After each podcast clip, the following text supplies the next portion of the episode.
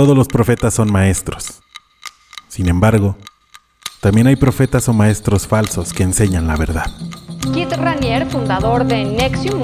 Se espera que a principios de mayo, Patricia, comience el juicio en California contra el máximo líder de la iglesia, la luz del mundo, Nazón Joaquín García. Cuando decidí hacer este podcast sobre sectas, pensé en contar de manera más institucional sobre ellas, origen, etimologías, actos despiadados o radicales. Y sí, sí, claro, va a haber de todo eso aquí. Sin embargo, lo que me motivó más, y que hasta cierto punto se podría considerar una curiosidad algo obsesiva, es que en mi vida personal han intentado alarme, si esa es la palabra, a este tipo de organizaciones. Hay más de 11 millones de miembros de la Iglesia de Jesucristo de los Santos de los Últimos Días en todo el mundo. La Iglesia es cristiana, pero no es protestante ni católica. Sus miembros creen que es una restauración de la Iglesia original establecida por Jesucristo cuando Él vivió sobre la tierra.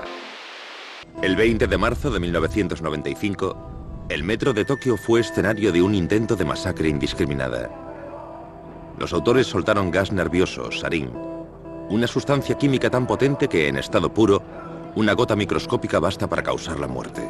El grupo responsable del atentado pertenecía a una nueva religión japonesa llamada Un Shinrikyo, o Um, la verdad suprema. Hace tiempo conocí en la Escuela Nacional de Antropología e Historia a un joven visitante que no tendría más de 25 años. Esta persona pertenecía a una comunidad de Michoacán llamada Turicato. Turicato es el nombre oficial del municipio. Sin embargo, desde hace ya muchos, muchos años, este lugar se le conoce como Nueva Jerusalén. Nueva Jerusalén es el lugar que en el año 1973 vio emerger a mamá Salomé, una anciana venerable que dijo haber tenido una visión sobre la Virgen del Rosario. Auguró que vio en ella un mundo de destrucción y ahora sus instrucciones y nuevas reglas para la convivencia debían ser difundidas por toda la comunidad. Todo esto claro con la ayuda del párroco de Purarán, quien después fue excomulgado de la Iglesia Católica. Aquí es la Nueva Jerusalén. Siempre se la pasan diciendo que se va a acabar el mundo y que tienen que rezar, eso le, le dijeron a la gente desde un principio cuando los convencieron que se vinieran para acá. El cura fue nombrado más tarde Papá Nabor, y entre sus instrucciones se restringió la lectura de diarios, se prohibió usar computadoras, ver televisión, escuchar radio, fumar, beber alcohol, practicar cualquier deporte donde hubiera una pelota redonda. Se oye muy loco, ¿no? Los miembros de la comunidad solo pueden leer lo que el líder aprueba y se considera la educación laica como un atentado contra las tradiciones y forma de vida del lugar.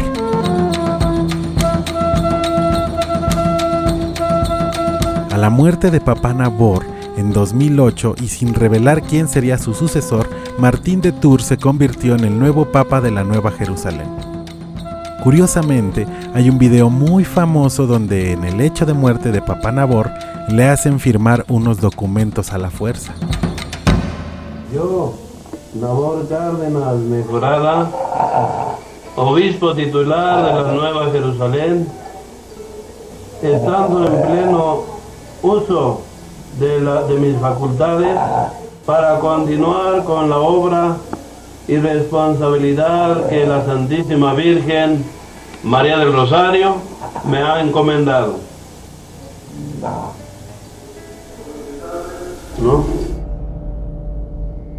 En 2012, los religiosos destruyeron tres escuelas por ser consideradas cosa del diablo. La precariedad contrasta en un territorio con 5.000 personas, la mayoría dedicada a la agricultura, con los templos nuevos y mejorados en donde se venera la Virgen del Rosario durante 24 horas al día. El joven que conocí en la ENA venía de visita.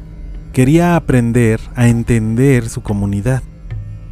No para erradicar sus creencias, sino entender cómo es que se llegó a todo esto. Cómo es que la sinergia de una comunidad permea en el comportamiento de las masas. El joven que conocí era un exiliado por morder la manzana que lo despertó del letargo. Jamás lo volví a ver. Pero me puso a pensar sobre aquellas estructuras que bordean la radicalización de los actos a través de la creencia. Porque una cosa sí está clara. Para muchos, lo espiritual no radica en una deidad, no radica en los buenos actos, en la ayuda a los que más lo necesitan, radica en el dinero y el poder.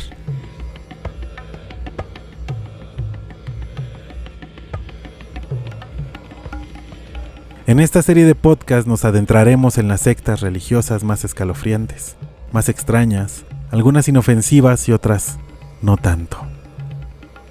Bienvenidos a Sectas. Un podcast para la dosis diaria de Icónica Urbana y que tendrá su estreno la siguiente semana, en este mismo horario.